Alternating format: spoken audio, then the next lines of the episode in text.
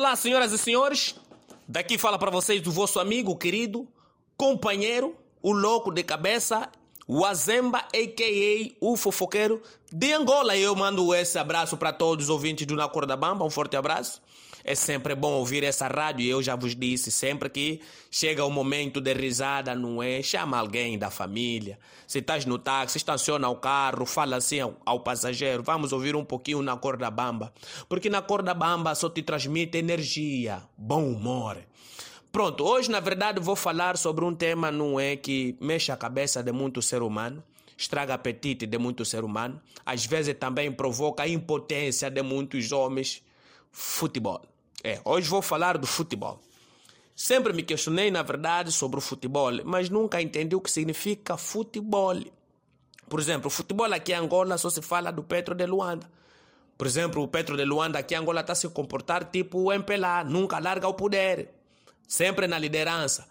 Sim, porque o seu arquirrival sempre foi o primeiro de agosto. Eu não sei o que se passa com o primeiro de agosto, não é? Primeiro de agosto já não consegue alavancar as suas energias de anterior.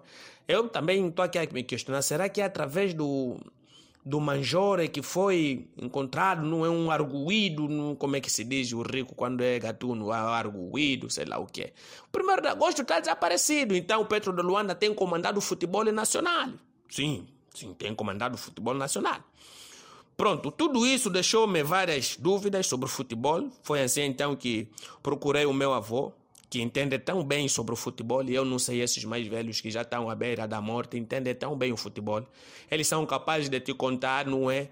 A história dos primeiros jogadores, não é? Que usaram chuteira, que só trocaram depois de dois anos. Mas então, por isso eu sempre questiono o meu avô. Aí fui ter como avô, perguntei ao avô: Avô, o que é o futebol? Aí o meu avô disse: o futebol é quando dois grupos de loucos, com 11 elementos a cada grupo, brincam com a bola, até que um grupo ganha. Por exemplo, em Angola, o Petro de Luanda sempre a ganhar. Em Portugal, por exemplo, o Benfica joga com o Sporting, no final do jogo, o Benfica ganha. Aí eu perguntei: mas por que, que só o Benfica é que ganha, avô? Pronto, não é? Eu até só dei esse exemplo. Na verdade, também o Sporting pode ganhar, disse assim o meu avô. Sporting também pode ganhar jogando com Benfica, só que vai ganhar juízo.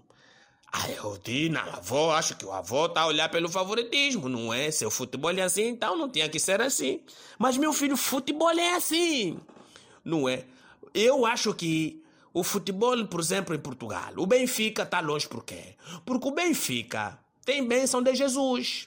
Porque um dos treinadores do Benfica era Jesus. Eu, eu aí fiquei. Ah, pronto. Mas pronto, avô, eu também vejo aí dois homens que ficam assim com duas bandeiras, um de um lado ao outro.